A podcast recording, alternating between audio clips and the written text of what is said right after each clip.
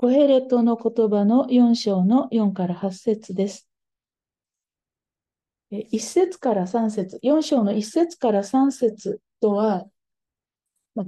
関連がないというようなことを言う研究者多いですけれどもう、まあ、そのことをあまりこだわって、えー、なんていうのかな、4節から12節までがひとまとまりだというふうに断定して、えー、読むっていう必要もないかと思います。まあ、今日私が4節から8節というふうにま区切ったのは、むしろ、えー、この8節と9節の間の方が大事かなというふうに少し思っているからです。また来週そこはお話しします。1章の12節から2章の終わり、2章26までだったと思いますが、えーと、ここまでの大きなテーマは、努力というのが、さして有益ではないというテーマが、ここまでその1章の12節から語られていました。つまり、ロークするということが、私たちが期待しているほどのえー、益をもたらすものではないんだと。むしろロークするのは虚しいということが書かれていた、まあ、そのことへのうんと具体的なこう内容と、そこへもう一回帰っていくんですね。でそれを考えると3章を挟んでまたそのテーマに帰っていきますから、2章の26節からここへ来て読んでいくというのも一つの読み方かなと思います。えー、なんとか人よりも多くのものを得ようとして懸命になりすぎて人生を台無しにするというのは愚かなことだというテーマが始まるわけです。でただ、えっと、一般化してしまうとちょっと問題が生じるんですね。えコヘレトの言葉、また信玄を読むと、なんかこう、概念的なことをざっくり話してるかのように受け取ってしまうんですけれど、コヘレトの言葉そのものにも、具体的な文脈があったってことなんですね。だから、なんかこう、抽象的なことを、あるいはこう、誰でも彼でもに当てはまる普遍的なことをただつらつら言ってるというよりは、コヘレトのまあ、この言葉を語っている人の特性というかですね、特別な、その、見ているもの、あるいは追っているものっていうのがあるという、そういう視点でちょっと読んでみるということを今やっているわけです。でそうすると、このコヘレトの言葉が紡がれていったその時代の今で言ったら起業者っていうんですかね。え会社をしている人ですね。そういう何か、え営み、特に商売をやったり、なんかこう、プロジェクトを立てたり、そういったことをやっている人が、まあ、競争をしている様子、それが具体的にあったっていうことなんですね。要はこう、手を広げて、割にがっつり働いて、えー、成功していく人々がいて、まあ、そうではない人がいて、そこには何の違いがあるんだろうっていうようなことを人々が考えるような、そういう今日、今、私たちが今生きているような、あの、産業革命後のこういう時代とはもちろん違うけれども、人間が考えることとしては、まあ、何かこの授業をやっていこうとか、あるいは公共授業を請け負う、あの、そういうグループもいただろうし、公的な大きなこう農園を展開していく人たちっていうのもいただろうし、輸入や輸出業をする人々もいた。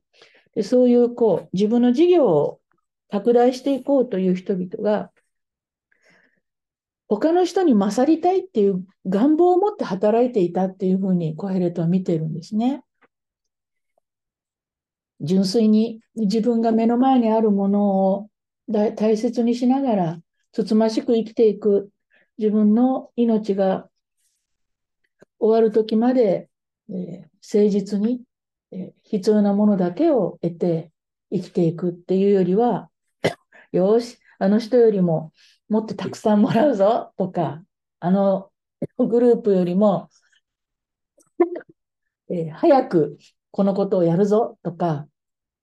まあ、そういったことを考える人々がいたっていうことがわかるんですよね、この一節で。でそれは私はすごいことだなと思ってて、聖書を読んでいると昔の物語読まされているっていう感覚になるんだけど、だけど、ここを読むと、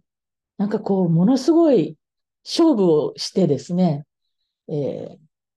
ー、より多く、より安定ということを目指している人のこう、愚かだなってそれこそ思うような、そんなこと頑張っても、もうその人はここにはいないわけで、終わりが来るのになっていうことを私たち知りながら読んでいるというのもまた、えー、おかしなことであるなとも思うんです。で、この間ですね、虚しく風を追うようなことだっていう言葉がこう続いていくんですね。で、2章の26まではそれがあったんだけど、この間ちょっと止まってたわけですよ。3章の間、3章と4章の前半。で、ここに来てそれがバーンとこう来る。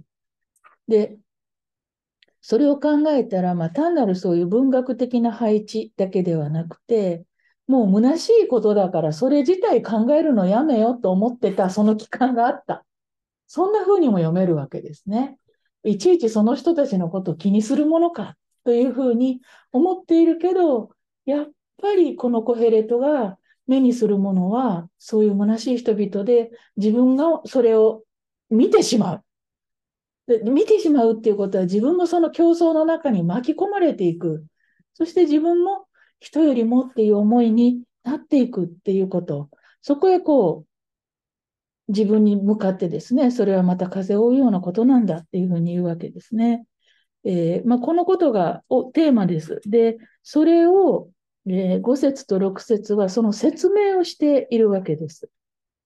で、信玄と非常にあの似た言葉を使ってですね、具体的なことなんだけど、この5節のところでは、えー、この最初のテーマ、要は人人よりも勝りたいと思うようなそういう気持ち、でそれはもう全然虚しいことですよって言ったら、ああ、なんだ、結局労働するっていうことは虚しいんだな。じゃあもう何にも働かない方がいいや、働くなんて馬鹿げたことだっていうのは、課題に受け止めていることで、何にもしないことをしなさいって言ってるんじゃない。それは愚かだっていうふうに言うわけですよね。ただ、あの、手を組んで、腕を組んで、じーっとしているだけでは意味がないんだよってことを言う。つまり、人間は何でも自分の得になるように課題、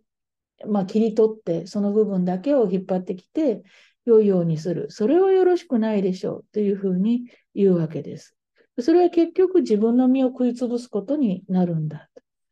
働くこと自体は虚しいってする人々に対しては、の問題は何かっていうと、他者に勝ろうとして余分なものを得ようとしていることが虚しいんだと。そこへこう集中していくわけですね。そして6節で結論を言うわけです。膨大なものを得るよりも、わずかなものを得ることが憩いなんだっていうんですね。だから人生の本来のテーマっていうのは、えー、人より良くなること、人に勝つことではなくて、憩うことだというふうに言う。で、この憩いっていう言葉は、うんと、平穏というような意味かな。別の言葉だったら、穏やかで、そして波風がほとんど立たない。そういうような意味の言葉がこの憩いです。で、この逆の言葉、憩いの逆の言葉は何かというと、えー、嫉妬するとかですね、あるいは激情、つまりこう激しい情動ですよね。だからそこにはこうものすごくこう強い意志があったり、あの、どっちかというとやる気があるパターンですよね、こっちの方が。だけど、そういうものとは無縁であるということが憩いなんだというふうに。で、コヘレトはなんかこう脱力しているわけじゃないんですね、これ。むしろ憩いを追い求めるっていうことを提示していくわけですね。憩いを追い求めるのは過剰な労働や、えー、人に勝るということに価値を置かないということだ。だから、人より勝ろうと思えば、それはやっぱり頑張ってしまうし、えー、心の中は燃えていくわけですよね。で、今、その燃えるっていうことはすごい大事にされているけれども、そうではなく、憩いに対してこう自分を落としていく。そういうことを言うわけです。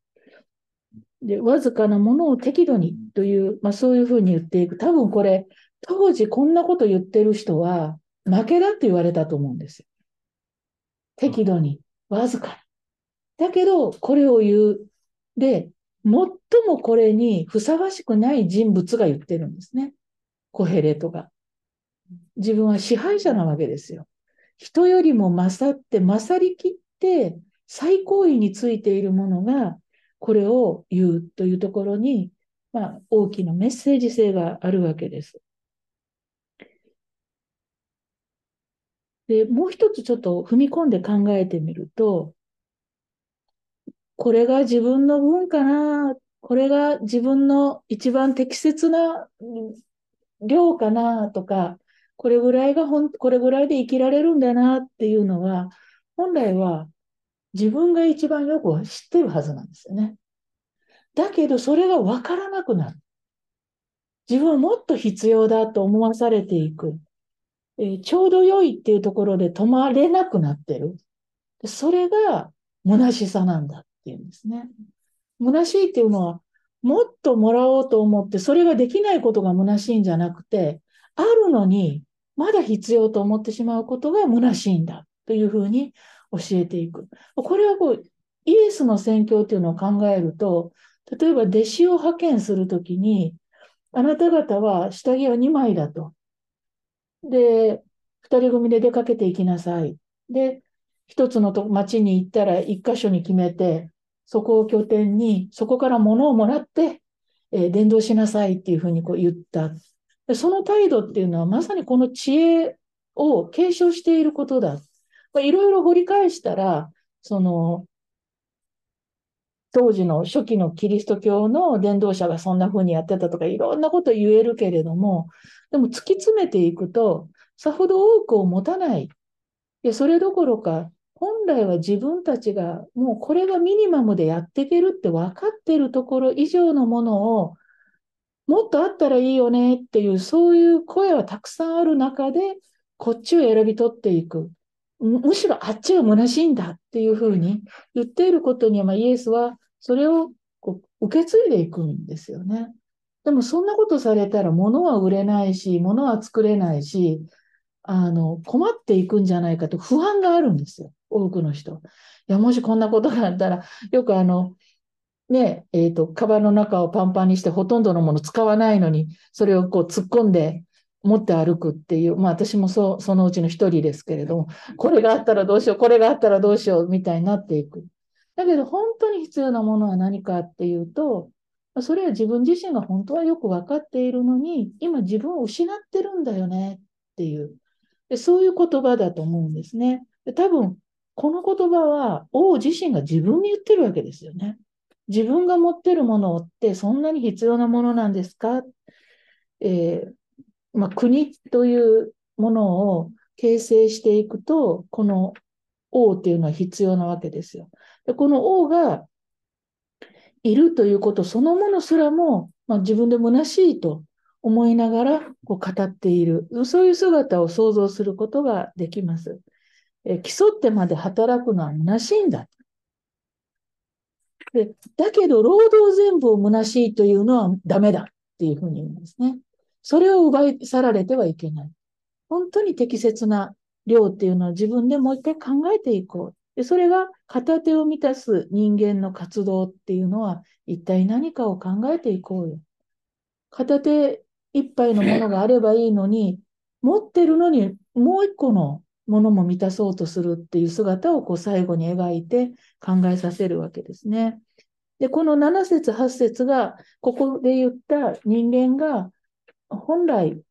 憩う状況のそれだけの量っていうものの具体的な例が語られているわけです。えー、実際には自分が一生懸命働いてもですね、えー、それを誰のために労苦するのかと言われる、えそれを誰かに渡すでもなく、全部自分のものになっているけれども、それでは全然あのその人は平安ではないっていうふうに言うんですね。えー、際限もなくロークし、彼の目は富に開くことがないっていう状況になっているじゃないかっていうんですね。でここで、えーと、心よいっていう、まあ、その憩いっていう言葉で前は語られていたんですけれども、この心よさ、憩いっていうのは一体何なのか。それがこのコヘレトがテーマにしていること。人間の喜びっていうのは究極的には何なんだ？何か多くを得たことなのか？それとも失ったって思っているけど実は残っているものが最も自分にとって適切なものだったんじゃないのか？というふうに呼びかけています。えー、私たちはもうロークの魅力に取りつかれてしまうんですね、実は。すごく頑張って、これをやっていこうっていう姿は褒められるし、だけど、その魅力ではなくて、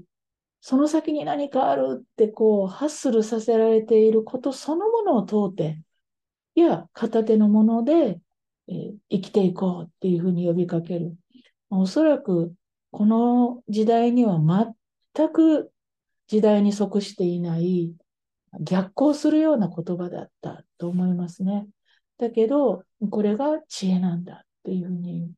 イエスの逆行性、イエスのやっぱりその時代錯誤的な活動、特にイエスがですね、最初にそのことをですね、表したのが、バプテスマのヨハネにイエスは出会っていったということだと思うんですね。えーと、マルコの一章の一節からに書かれていますけど、野の蜜を食べ、稲子を食べて、そして預言者の格好をしているあれ、あれのにいる人物にイエスは触れて自分の選挙を始めていくんですね。でそこには人と競うものが何もない世界。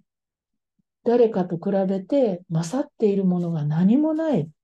そこに触れてイエスはスタートしていく。だから、そういう意味ではやっぱり知恵の主であり、そしてそれを実践したという意味では、神の子と呼ばれる。そこ、その部分を神の子というふうに呼んでいるんですね。そのことを考えると、じゃあ私たちはなんでこんなロークロークの魅力に取りつかれるのかな？ということを今一度静かに考えたいと思います。では読み返して、えー、分かち合いの時間を持ちましょう。